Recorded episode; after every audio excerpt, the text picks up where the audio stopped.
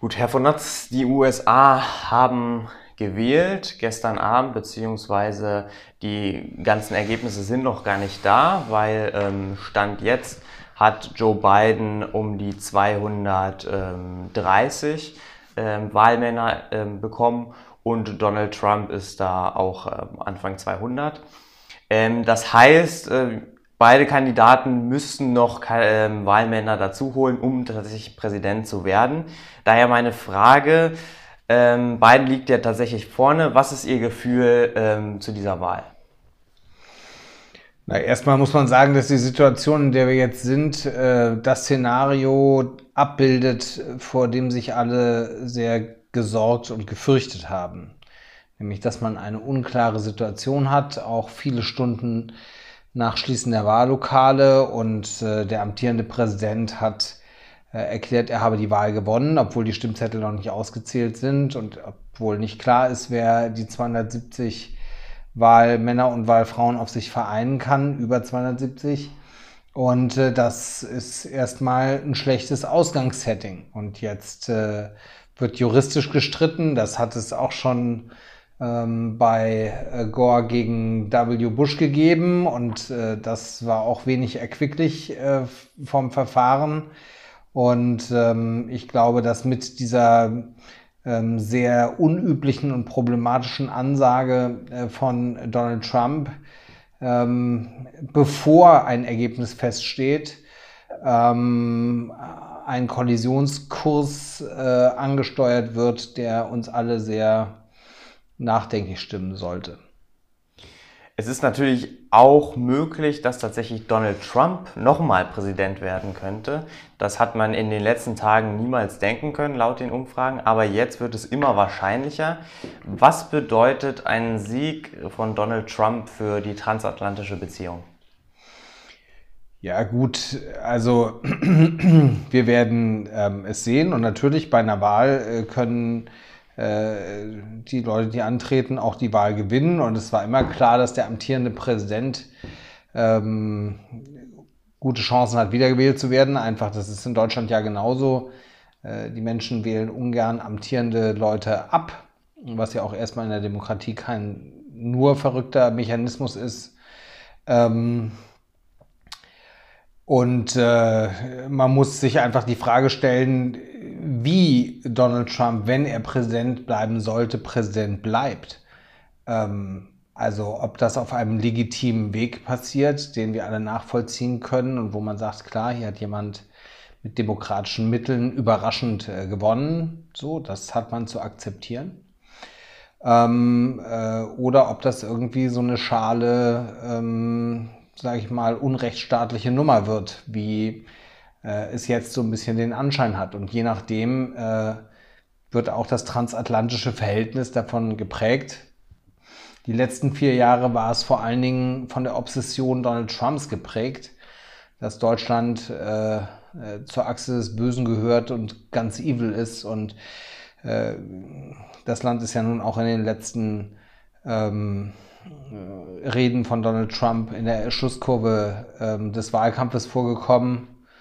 Und ich finde, da ist man einfach zu streng mit äh, der großen Koalition. Das ist ja ein starker Satz von einem Grün tatsächlich. Aber lassen wir mal ähm, die amerikanische Politik, die US-Wahl beiseite. Blicken wir mal auf Deutschland. Seit Montag, dem 2. November, befinden wir uns ja wieder in einem Teil-Lockdown. Das haben die Regierungschefs der Länder mit der Bundeskanzlerin äh, beschlossen. Waren das richtige Entscheidungen? Also, ich bin ja nun Jurist und kein Virologe, aber so viel habe ich in den letzten Monaten gelernt. Die, äh, das Leben in der Lage, in der pandemischen globalen Lage ist Mathematik bis zum gewissen Grad. Und äh, da muss man sagen, die Mathematik hat da eine sehr deutliche Sprache gesprochen die letzten Wochen. Und wir müssen darauf reagieren. Jetzt schien es Konsens zu sein von allen demokratischen Parteien, dass man Schulen und Kitas nicht zumachen will, obwohl das Infektionsgeschehen dort nicht so richtig transparent ist, weil eben junge Menschen häufig gar keine Symptome bekommen. Und wir haben derzeit 70 Prozent der Ansteckungsfälle, die wir nicht nachvollziehen können. So, dann muss man halt sagen, wie man reagieren will bei so explodierenden Zahlen. Und äh, ähm, wenn man die Arbeitsplätze nicht grundsätzlich zumachen will und wenn man nicht alle Geschäfte zumachen will, ähm, dann muss man, ähm, landet man am Ende eben bei der Gastronomie und ähm, bei Kultureinrichtungen und dass die jetzt das Gefühl haben, den letzten beißen die Hunde, das kann ich schon voll verstehen. Deswegen ist es wichtig, dass die voll kompensiert werden, weil sie zahlen den Preis, äh, den wir alle in anderen Bereichen nicht bereit sind zu zahlen, um diese Pandemie in Schach zu halten. Ob letzteres gelingt, wird man sehen. Ähm, wie erfolgreich unser Umgang mit der Pandemie ist, am Ende ist eine interessante historische Frage. Ich würde in Anspruch nehmen, auch weil über die Hälfte der Länder in Deutschland von Grünen mitregiert werden. Bisher schlagen wir uns ganz okay. Okay. Ähm, die Corona-Krise hat auch bewirkt, dass Oppositionskräfte weniger zu Wort kommen. Ähm, das bedeutet, auch die Grünen-Fraktion im Deutschen Bundestag äh, ist tatsächlich weniger zu Wort gekommen oder konnte weniger, ähm, sagen wir mal, mitgestalten. Ähm, wie hat die Grünen-Fraktion trotzdem positive Impulse geben können? Ja, ich weiß gar nicht, ob ich die These teile, dass wir jetzt weniger mitgestalten konnten. Also in einer krisenhaften Situation, in einer Naturkatastrophe, und das ist eine Pandemie, ähm, hat natürlich erstmal die Exekutive Steuerungsmöglichkeiten und auch Pflichten übrigens, ähm, die das Parlament jetzt erstmal nicht betreffen. Ähm, und so ist man ja auch vorgegangen. Man hat erstmal Entscheidungen getroffen auf exekutiver Ebene. Man spricht vieles mit den Ländern ab. Das ist aufgrund der äh, gesetzlichen Zuständigkeiten auch richtig. Und ähm, Jetzt leben wir ja über ein halbes Jahr in dieser Lage und jetzt müsste man eigentlich mal so nach guten Grundlagegesetzen gucken. Ähm, dass Ralf Brinkhaus jetzt gesagt hat, das will er sich für die nächste Pandemie aufheben, ist eher kurios. Ich glaube, es wird Ihnen nicht gelingen, äh, vor Gericht eine einzige Ihrer Maßnahmen zu halten, wenn das nicht in einem Gesetz irgendwie niedergelegt ist, nach welchen Kriterien das erfolgt. Die Gerichte haben bisher praktisch alle Maßnahmen aufgehoben, weil die sagen, ja gut, das wird hier einfach aus so einem bauchigen Gefühl gemacht und dann landet das bei irgendwem, sagen wir mal jetzt der Gastronomie. Und warum ist eine Gastronomie mit einem guten Hygienekonzept, wo die Leute Abstand halten und sich nicht berühren, alle Masken tragen, äh, warum ist das äh, gefährlicher als eine Kita, die aufhat? Die Frage kann man ja stellen. Und ähm, deswegen kommt die Große Koalition jetzt nicht drum herum, äh, so ein Gesetz zu machen, um die Maßnahmen im Infektionsschutzgesetz äh, zu unterlegen. Und wir fordern das seit der ersten Debatte. Und das ist auch deutlich gehört worden. Die GroKo hat sich halt nicht drum gekehrt. Das ist häufiger so. Aber ähm, ja, also insofern, ich würde das gar nicht so teilen. Und wie gesagt, in so einer Bundestags-, Bundesratslogik. Ähm, unsere Ministerinnen und Minister sitzen in vielen Landesregierungen mit am Tisch, tragen viele der Maßnahmen äh, auch mit. Wir haben einen Ministerpräsidenten, der in einem äh, relevanten Bundesland, das übrigens auch äh, stark betroffen ist, auch Entscheidungen trifft und da auch als Landesvater die Sachen äh, auch macht. Wie ich finde, angenehm geräuschloser als jetzt äh, äh, Kanzler, Kanzleramtskandidaten der äh, CDU-Fraktion. Äh, ähm, aber wir entscheiden schon mit und jetzt muss man zusehen, dass das parlamentarisch sauber auf die Füße gestellt wird. Das fehlt bisher. Und mit, aber also die FDP-Fraktion ist ja auch sehr laut mit den, diesen Aussagen. Sie, Im Grunde genommen haben sie ja die gleiche Meinung bei diesem Thema. Ähm, na, so habe ich das verstanden, ne? wenn das bei Ihnen so ankommt, dann ist das für Sie faktisch so. Das ist ja immer ein Problem bei Politik. Äh, je nachdem, wie sie rezipiert wird, äh, ist es so. Äh, ich würde sagen, dass wir von Beginn an der Pandemie doch einen deutlich anderen Ton anschlagen als zumindest äh, Christian Lindner und Marco Buschmann. Äh, will da gar nicht die ganze FDP-Fraktion in Haftung nehmen, aber ähm, wir haben ja schon großen Wert darauf gelegt, dass wir eine konstruktive Rolle spielen und jetzt nicht irgendwie Phantasialand aufrufen. Und ich habe nicht verstanden und verstehe bis heute nicht, ähm, was eigentlich Lindners äh, Alternativkonzepte sind. Der findet das alles irgendwie überzogen und so. Ja, wenn Sie sich die Mathematik angucken und den Fachleuten gut zuhören, dann kann man nur sagen, die Lage ist ernst. Und da hört man nichts zu. Und solange das so ist, ist das halt reines Oppositionsphantasialand, was äh, Christian Lindner erzählt. Das machen wir explizit nicht. Wir versuchen schon auch, weil wir in den Ländern in der Verantwortung sind, belastbare Dinge vorzuschlagen in der Debatte. Ähm, und wir nehmen die Pandemie sehr ernst. Von uns werden Sie nicht hören, dass das irgendwie alles gar nicht so schlimm ist und nur eine Grippe und so und dass man die alten Leute irgendwie äh, ja, um jeden Seniorenstift einfach so äh, Folie legen muss und dann passt das auch für die oder so.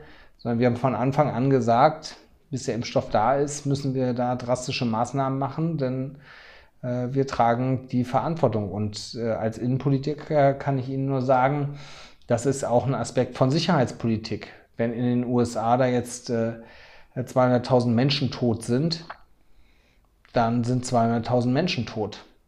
Und äh, nicht, wenn wir darüber reden, dass wir Menschenleben schützen in unseren Rechtsstaaten, dann ist so eine Haltung, wie sie hier und da mal anklingt, äh, vor allen Dingen bei der AfD, aber manchmal auch bei anderen, eher problematisch.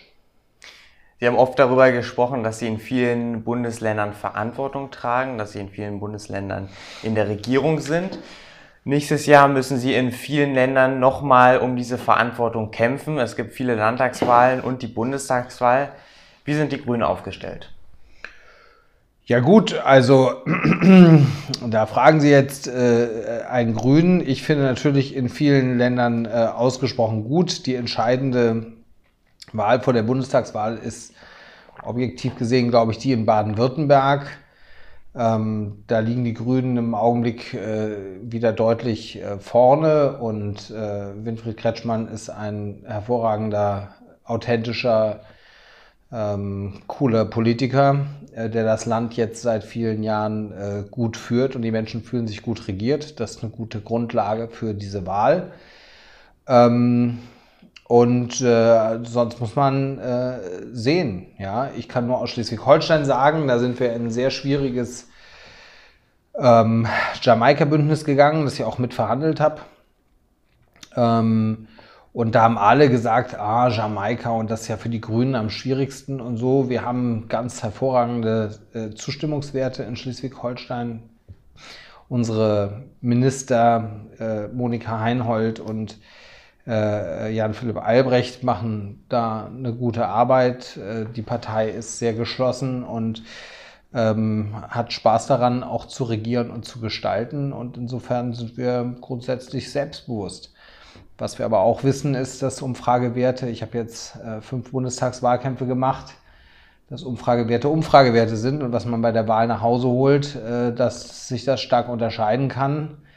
Den die Erfahrung haben auch schon andere Parteien gemacht. Ja, ich erinnere mich an einen Bundestagswahlkampf und dem Soufflé von Angela Merkel. Am Ende hat es für eine GroKo gereicht, aber was eben in so einem Jahr bis zur Bundestagswahl passieren kann, das wissen wir alle nicht genau. Und äh, wenn man jetzt den Zustand der Welt äh, an dem heutigen Tag beschreiben würde, äh, wir haben in vielen europäischen Ländern einen Sh äh, Shutdown äh, ein Lockdown. Wir haben einen äh, offensichtlich äh, bis zum heutigen Zeitpunkt äh, sich unreguliert ankündigenden Brexit von Großbritannien. Und äh, es könnte sein, dass Donald Trump wiedergewählt wird. Das hätten Sie mir an Horrorszenario vor einem Jahr noch nicht abgekauft. Ja. Hätte man viel Geld bei Wetten verdienen können, wenn man das vorhergesagt hätte. Damit will ich nur sagen, was in einem Jahr ist, wissen wir nicht. Dinge können auch Gott sei Dank äh, deutlich besser werden. Wir können Fehler machen oder vieles richtig und äh, dann entscheiden die Wählerinnen und Wähler im September, wahrscheinlich am 26. September 2021 und das ist gut so. Und würde es dann auch einen Kanzlerkandidaten der Grünen geben? Weil während die SPD jetzt schon Olaf Scholz hat als Kanzlerkandidaten, die CDU auch, äh, da gibt es einen Riesenstreit um die Kanzlerkandidatur. Auch die CSU spielt da ein bisschen eine Rolle. Aber bei den Grünen, da bleibt die Debatte ein bisschen aus, zumindest in der Partei. Das hat man das Gefühl. Trauen Sie sich die Kanzlerschaft nicht zu? Ähm, ich glaube, wir trauen uns die Kanzlerschaft zu. Ähm oder ich würde es mal so sagen, ich glaube, wir trauen uns die Verantwortung auch fürs Bundeskanzleramt grundsätzlich zu. Wenn wir ein Land wie Baden-Württemberg regieren können, dann können wir auch Bundeskanzleramt. Ähm, die Frage ist, ob man mit der Anspruchshaltung und vor allen Dingen auch mit dieser Personallogik zwingend in einen Wahlkampf gehen will. Ähm, am Ende des Tages ist es so, dass der Deutsche Bundestag, also so steht es in unserer Verfassung zumindest, dass der Deutsche Bundestag jemanden auswählt, der deutscher Staatsbürger ist und über 18 Jahre alt und äh, mit einer Mehrheit dann äh, sozusagen den Kanzler oder die Kanzlerin bestimmt. Jetzt äh, habe ich das auch verfolgt, dass Parteien sich angewöhnt haben, einzelne Leute auf Plakate zu drucken und so zu tun, als wenn die Menschen diese Leute wählen und nicht etwa den Deutschen Bundestag. Das ist irreführend, aber es ist so. Und ähm, wenn wir weiter so gute Werte haben, werden wir uns wahrscheinlich in irgendeiner Form dieser Logik auch unterwerfen müssen. Aber ähm, ich glaube, eine große Sehnsucht gibt es in der Partei nicht. Wir haben das Gefühl, dass wir ähm, mit dem Team und der Kollegialität von äh, Robert und Annalena eigentlich ausgesprochen gut fahren und ähm, unsere Partei sich gerade durch auch zwei Leute sehr gut abgebildet sieht. Und wenn ich so derzeit sehe, wer alles über Doppelspitzen nachdenkt, der früher behauptet hat, das sei das Gift und vollkommen schrecklich und wie könnte man nur und so entmachtet man eine Partei und so weiter und der so, die jetzt alle versuchen eben so Doppelspitzen zu machen, dann kann ich nur sagen, das äh, ist ein Erfolgsmodell bei den Grünen und entscheidend ist, dass wir diese Kollegialität und Geschlossenheit äh, bewahren. Und wenn wir die Frage nicht entscheiden müssen, wird niemand schlimm anfangen zu weinen, glaube ich. Aber sozusagen Angst oder Sorge vor der Entscheidung haben wir nicht. Wir sprachen davor, dass Sie mit jedem Koalitionspartner eigentlich gut können. Natürlich AfD ausgeschlossen, das ist klar. Aber Sie haben gesagt, mit der FDP und der CDU kann man eine Jamaika-Regierung bauen, zum Beispiel bilden in Schleswig-Holstein. Rot-Rot-Grün können Sie auch in Thüringen oder Berlin. Ähm, wenn Sie den Luxus der Wahl haben nächstes Jahr zwischen Rot-Rot-Grün oder Schwarz-Grün, was ist Ihr Gefühl? Was, was passt besser? Das kann man, glaube ich, wirklich äh, nicht vorhersagen. Das ist genauso wie mit den Wahlergebnissen in einem Jahr. Das wird man sehen. Ich meine, die Union weiß ja nicht mal, wer sie selbst ist im Augenblick. Ja, also die junge Union hat sich ja gerade für Friedrich Merz ausgesprochen. Ähm, ein Mann, der vor äh, knapp 20 Jahren eine große Rolle gespielt hat in der CDU-Fraktion und seither weniger. Und der von seiner ganzen politischen Anmutung und so eher, also sehr auf so CDU-interne Wohlfühlfaktoren setzt. Und dann gibt es Leute wie Röttgen so oder Jens Spahn, die anders und äh, interessant sind und äh, neben den Personen würde ich es auch einfach an Inhalten festmachen. Ja, wenn Sie eine Debatte angucken zu außenpolitischen Fragen von äh, Mandatseinsätzen oder äh, nehmen wir jetzt mal Russland, Nawalny etc., Krim, so, dann wird man feststellen, dass es also wenig, wenig gibt, was uns in diesen Bereichen mit der Linken verbindet. Ähm, so, dass man schon den Eindruck hat, auch bei der Linken so Lust darauf, irgendwie Verantwortung für das Land zu übernehmen, ist zumindest in dem Bereich nicht da. Auf der anderen Seite, sozusagen mit einer Fundi-Haltung Fundi, äh, ist das letzte Mal nach Monaten äh, Christian Lindner und die FDP ausgestiegen aus den Verhandlungen und aus der Tür gerannt. Wo man jetzt gesagt hätte, das wäre eher so Leute, die für ewig auf die Opposition gebucht sind und halt keinen Bock haben auf Verantwortung. Ja? Also insofern, ich sage Ihnen, man kann das nicht berechnen und man kann das nicht, äh, sozusagen die Logiken, die in einem Jahr sind, wer wie aufgestellt ist, was im Wahlkampf passiert ist, wie die Weltlage ist, wie die Entscheidungen in den Wahlprogrammen gelaufen sind, ob die Union zurück in die Atomkraft will oder vielleicht doch mal ein bisschen engagiertere erneuerbare Energienpolitik machen, das können sie nicht antizipieren. Aber ich sage Ihnen einen Gedanken. Man hat als Grüner im Augenblick den Eindruck, dass man von Seiten der Konservativen schon, also dass die Interesse haben, so. Und dass das interessant ist mit uns, vor allen Dingen, weil die die GroKo satt haben. Kann man ja auch verstehen. Äh, ist jetzt die dritte große Koalition in einer überschaubaren Zeit und das finden die ätzend, die SPD ja auch. Und manchmal denke ich, dass die Union sich uns so ein bisschen so in dem Leid mit der SPD auch äh, schön trinkt. Ja? Also wir haben schon auch in der Gesellschaftspolitik, aber vor allen Dingen auch in der Umweltpolitik, in der Innenpolitik sehr, also nicht deckungsgleiche Position mit der Union. Ja? Ich würde sagen, wir sind auch sehr staatstragend. Und äh, äh, jetzt innenpolitisch würde ich auch immer sagen, wir haben einen Anspruch darauf, dass Deutschland ein sicheres Land ist, das aus dem Boden der freiheitlich-demokratischen Grundordnung steht. So.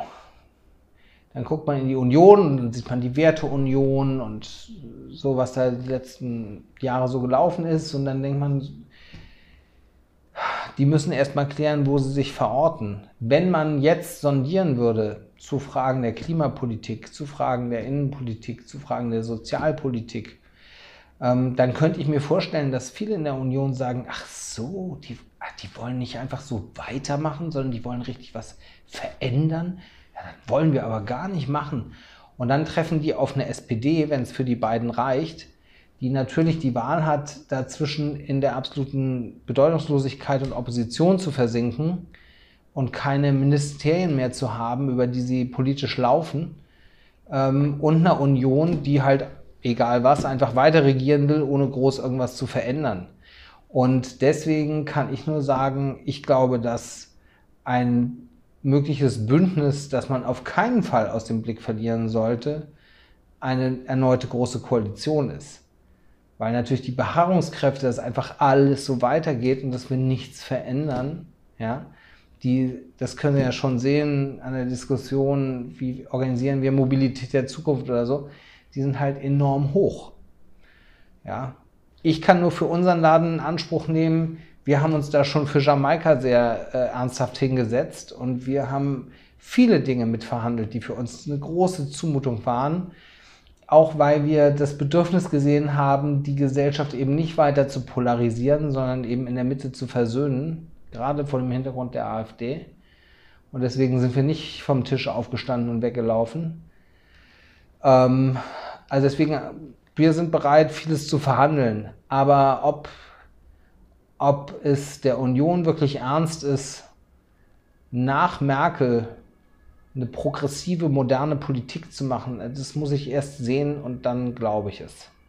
Deswegen ist es vollkommen offen. Sie sprachen gerade davon, dass die Union sich äh, neu verorten oder verorten muss.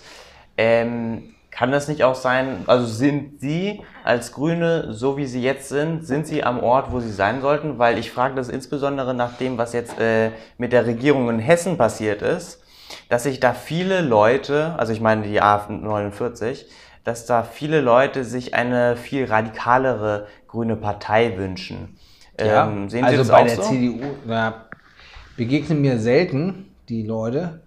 Also ähm, ich kann immer nur sagen, die Grünen in Hessen haben hervorragende Zustimmungswerte.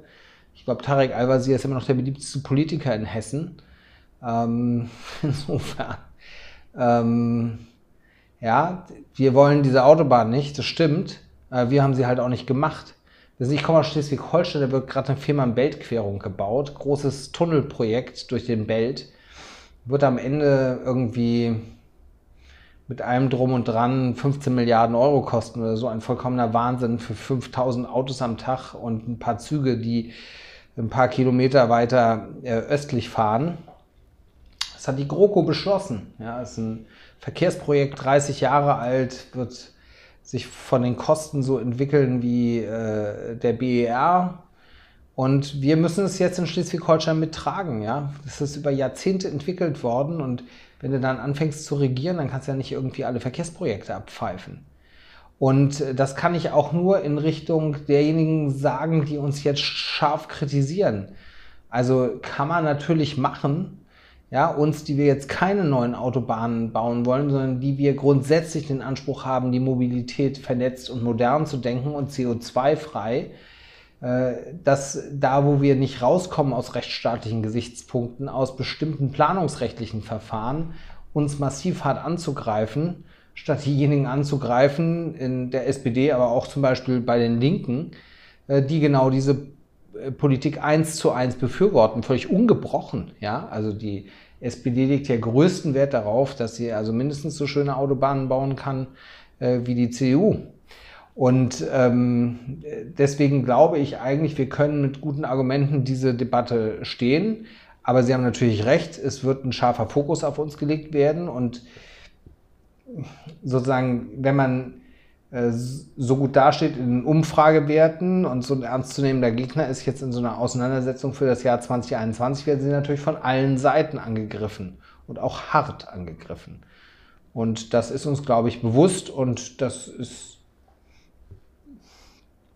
also, das wird sicherlich auch ungemütlich, aber man kann es ja auch mal umdrehen wenn man ernsthaft sagt, wir können eben auch regieren und dann muss man eben auch sturmerprobt sein und dann muss man die Dinge auch ertragen und die Auseinandersetzungen führen und die Argumente bringen. Denn am Ende, wenn man regiert, wird es nochmal deutlich komplizierter. Eine letzte Frage. Nächstes Jahr, wie gesagt, Bundestagswahl. Nun sind Sie zuständig für ähm, Religionspolitik, Sie waren zuständig für Innenpolitik und sind außerdem jetzt äh, stellvertretender Vorsitzender der Grünen Bundestagsfraktion. Was haben Sie vor, nächstes Jahr zu machen? Ja, nächstes Jahr ich erstmal Wahlkampf. Und dann schauen wir mal. Ich muss äh, ja auf eine Liste kandidieren. Ich habe jetzt dreimal den Spitzenplatz in Schleswig-Holstein gemacht, den männlichen Spitzenplatz auf Platz zwei. Jetzt äh, tritt Robert Habeck an, der ist Parteivorsitzender, der muss den Spitzenplatz machen, das ist vollkommen klar. Und ich werde jetzt auf Platz 4 kandidieren, weil bei uns immer die ungeraden Plätze äh, fest Frauenplätze äh, sind und das ist auch gut so. Und äh, dann muss ich erstmal in den Deutschen Bundestag gewählt werden. Und äh, wenn das passiert, dann, ähm, dann schauen wir mal. Ähm, das ist dann ja eher gegen Ende des Jahres 2021. Ich bin sehr gerne Parlamentarier und ich mache ja vor allen Dingen im Augenblick Kontrolle der Nachrichtendienste im parlamentarischen Kontrollgremium. Das was, was mich inhaltlich sehr interessiert. Da muss ich mich null für motivieren. Irgendwie, ah, jetzt musst du noch die Akte lesen oder die Rede vorbereiten. Also mir macht das einfach Spaß und das ist im Leben viel wert, wenn man das machen darf, was einem Spaß macht. Und deswegen könnte ich mir auch sehr gut vorstellen, einfach das zu machen, was ich jetzt mache.